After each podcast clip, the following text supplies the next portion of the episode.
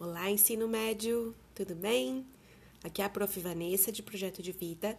Estou aqui para a gente comentar sobre o último roteiro de estudos de 2020, das semanas 30 e 31. Vamos lá?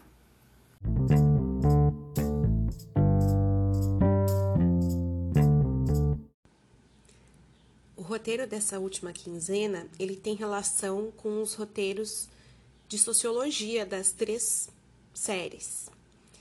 Então, a gente está trabalhando uh, conteúdos diferentes né, na sociologia, mas todos eles se relacionam em uma certa medida com este tema agora, que é meritocracia. Em algum momento da vida de vocês, vocês devem ter conquistado alguma coisa importante, algum, nem que seja, né, coisas simples, mas significativas.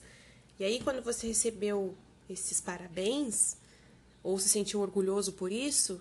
Te passou pela cabeça quanto tu te esforçou ou quanto foi sorte? Ou quanto outras pessoas te ajudaram nisso ou não? Como que vocês lidam com isso? A palavra mérito é definida no dicionário como merecimento, uma aptidão, como se a pessoa tivesse uma superioridade, né? Então, a pessoa conquistou alguma coisa porque ela mereceu e supostamente se esforçou. Mas esse supostamente se refere às condições que as pessoas têm para chegar nos seus objetivos, né? Sabemos que as condições são diferentes para cada um.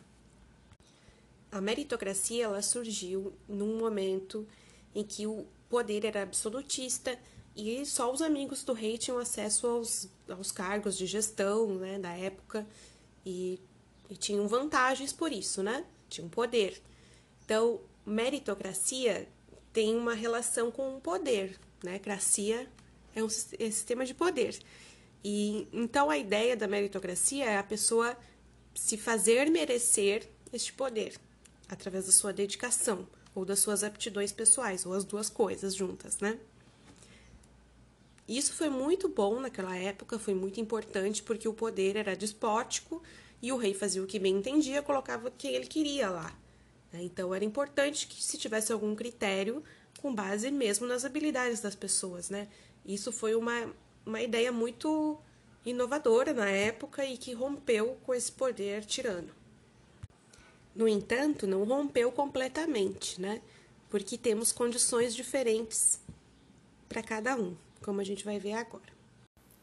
No roteiro de estudos de vocês, eu coloquei uma dica de leitura de uma entrevista com o historiador da Unicamp, na época que saiu a lei das cotas lá na universidade deles. E ele também estudou em Harvard, né? E ele traz um pouco da experiência de lá, que o, o pensamento não adianta, muita coisa acaba vindo de fora, né? E muito dos Estados Unidos. E lá já se tem essa essa discussão sobre cotas raciais já há um tempo e já se tem trazido resultados no sentido de que é bom a diversidade de pessoas dentro das empresas, das universidades, de qualquer instituição. É muito mais interessante ter uma diversidade de pessoas com, com diferentes histórias de vida e trajetórias do que pessoas somente muito extremamente qualificadas, né? Porque isso tem um viés. Muitas vezes essas pessoas extremamente qualificadas vieram de uma mesma classe social, tiveram o mesmo tipo de experiência, estudaram no mesmo tipo de instituição, né? E na hora de resolver problemas, o mais interessante é ter diversidade de pessoas. E o mundo pede isso para nós, né? Essa, essa variabilidade nas, nas ideias, no que a gente pode construir juntos, né? Em rede também. Então, por isso, as cotas raciais, as ações afirmativas né, nas universidades, são, na verdade, uma forma de, de tentar equalizar um pouco essa corrida meritocrática que é desigual para grande parte da sociedade. Então, a gente viu que a meritocracia ela contribuiu para diminuir os abusos do poder despótico, mas na sociedade capitalista que é profundamente desigual, ele acaba por reproduzir e justificar as diferenças nas condições socioeconômicas entre as pessoas, né? Como se a pessoa não tivesse se esforçado o suficiente. Então, como que a gente vai prosseguir na vida sabendo que não tem todas as vantagens, né? O que na verdade é o básico, seria o básico pelo menos, né, para dar conta dessa corrida. Sabendo que eu estou muito mais atrás, como que eu posso prosseguir? Essa resposta, cada um de vocês vai ter a sua, né? Não tem uma resposta pronta, mas o que eu consigo enxergar daqui de alguns anos a mais que vocês, é que apesar dessas dificuldades grandes que a gente enfrenta, né, principalmente na adolescência, quando a gente ainda não tem muita autonomia, não pode se virar sozinho muitas vezes, uh, ou precisa se virar sozinho e não tem todas as condições, né, a gente está sempre remando contra a maré, mas vocês têm qualidades e habilidades distintas e especiais que muita gente que teve uma vida confortável não tem.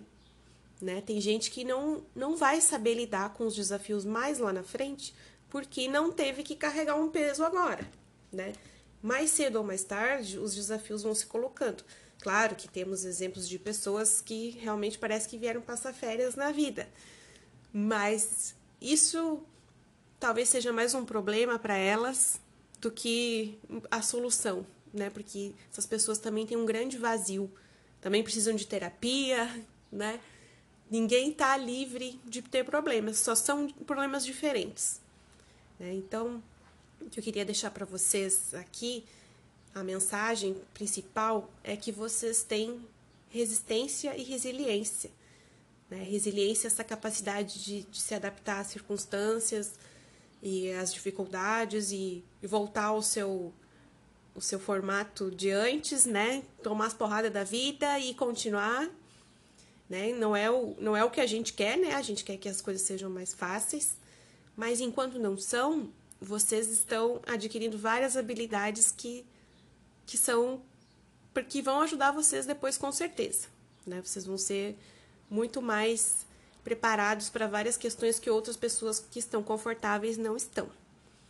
Então, resistam, continuem, contem com a gente, contem comigo e vamos lá. Então, a prof está deixando para vocês um exercício, uma atividade final, para vocês pensarem sobre vocês mesmos, né? E essa questão da na resiliência mesmo, que é uma palavra que tem sido bastante usada, até de uma forma meio banal, assim, né? como se todo mundo tivesse que resistir e pronto. Não é bem assim, né? Mas gostaria que vocês aproveitassem para pensar sobre si mesmos, sobre o que vocês são bons, o que pode melhorar, mas o que vocês já têm que é muito bom, que é vocês mesmos, a personalidade de vocês, o jeitinho de vocês, tá? Estamos finalizando então esse ano letivo né? Pelo menos com conteúdos novos, a gente ainda se encontra aí para recuperações e retomada, mas esse ano está acabando o conteúdo. Gostei muito de produzir esses materiais para vocês, de alguma forma a gente se comunicou, se conheceu mais. Espero que tenham gostado. E ano que vem estamos aí. Espero encontrar vocês de novo ano que vem. Um beijão grande. Estamos juntos. Falem comigo qualquer coisa, viu? Abração, até mais.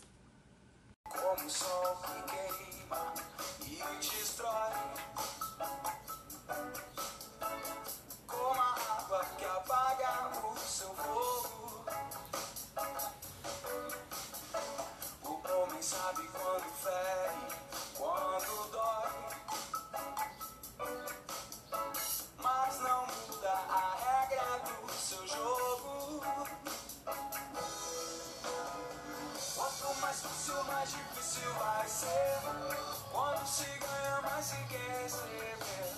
Quanto mais alto, mais difícil descer. Quando se perde, só se quer esquecer.